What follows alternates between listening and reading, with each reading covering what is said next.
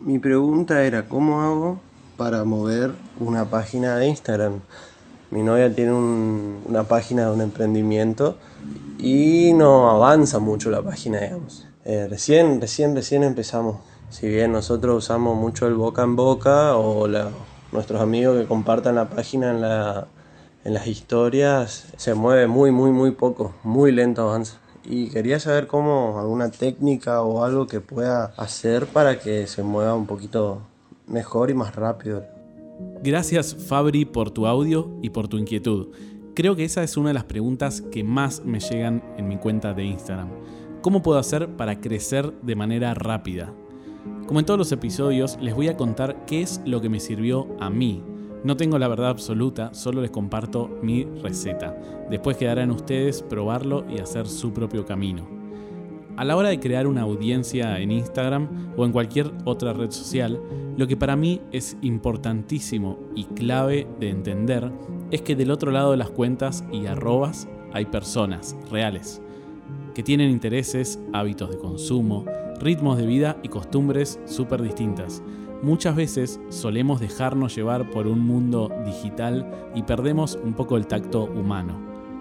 Cuando conoces a alguien, te llevas bien y empezás a verte más seguido, ¿cuánto tiempo pasa hasta que realmente se consideran amigos? ¿Una semana? ¿Un mes? Seguramente incluso más que eso. Entonces, ¿por qué creemos que en una cuenta de Instagram se va a crear una audiencia fiel en ese tiempo o menos? Antes que nada, tenemos que entender que eso es un proceso que lleva tiempo. Tenemos que darnos a conocer y crear un vínculo real con las cuentas de los usuarios que están del otro lado del teléfono. De a poco tu audiencia va a ir creciendo y junto con cada contenido te van a ir conociendo más, identificando más. No apuremos procesos que llevan mucho tiempo. Entendiendo esto como la base de tu estrategia, les comparto cuáles son mis dos pilares a mi criterio, a la hora de crear contenido para redes sociales. Primero, prioridad absoluta.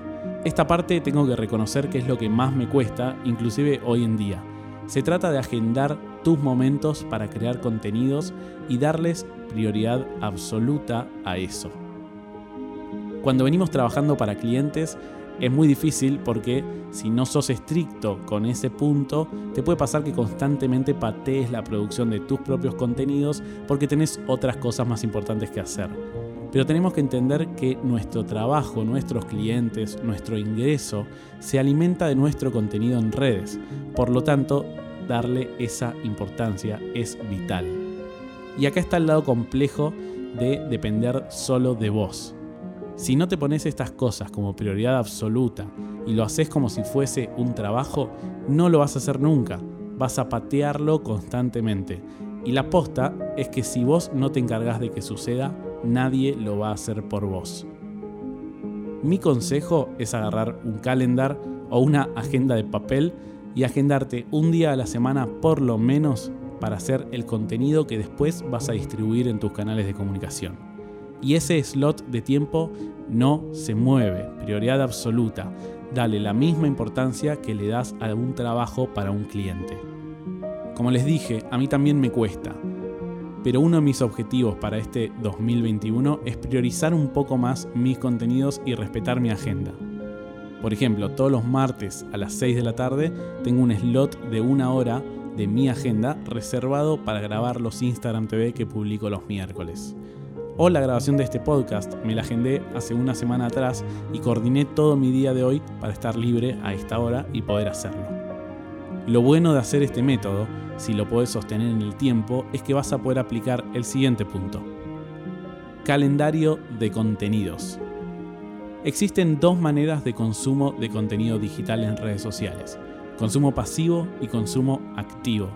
Pasivo es esa dinámica de consumir videos o contenido en redes de casualidad, cuando por ahí estás trabajando o caminando por la calle y agarras el teléfono y te cruzas con un posteo. Este tipo de consumo es muy espontáneo y por lo general no es un consumo que dure mucho tiempo, es muy volátil. Por el otro lado, el consumo activo es un tipo de consumo que se hace de una manera planeada, cuando un usuario busca tu perfil porque está buscando un contenido en particular y lo consume ese tipo de acción por lo general está planeada.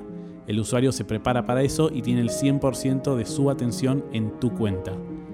Lógicamente, si apuntamos a una estrategia donde busquemos un consumo activo en nuestros contenidos, nuestra cuenta va a tener más atención, por lo tanto más interacciones y más alcance. La manera más eficaz para lograr esto es calendarizar tus contenidos. Esto quiere decir agendar tus contenidos y comunicarlo a tu audiencia.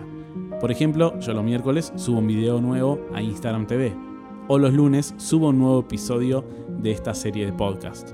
Los usuarios saben esto y si lo hacemos durante un tiempo prolongado, vamos a lograr una acción proactiva de parte de nuestra audiencia a la hora de ir a buscar ese contenido. De esa manera vamos a aumentar el consumo activo de nuestra cuenta. Como conclusión, el trabajo de hacer crecer una cuenta en redes sociales no es fácil, obviamente, y sobre todo no es algo rápido. Si estás pensando que hay alguna forma mágica de hacerlo en un mes, probablemente estés equivocado. Las redes sociales, aunque parezcan lo contrario, es un juego para pensarlo a largo plazo, para ir construyendo comunidad y relaciones humanas reales, significativas con la audiencia que está del otro lado. Así que Fabri, espero que estos dos puntos te sirvan para hacer crecer tu cuenta y tu audiencia. Tené paciencia, como dije antes, lo importante es que entendamos el valor real de nuestro contenido y convertamos los perfiles digitales en interacciones reales. Y ahí, haciendo eso, con constancia, vas a ver cómo se desarrolla una relación real entre tu contenido y la gente que lo consume. Bueno, gente, coméntenme qué les pareció y nos vemos en otro episodio de esta nueva temporada de podcast con otra pregunta e intentando responder de una manera que le agregue valor a todos. Buena semana.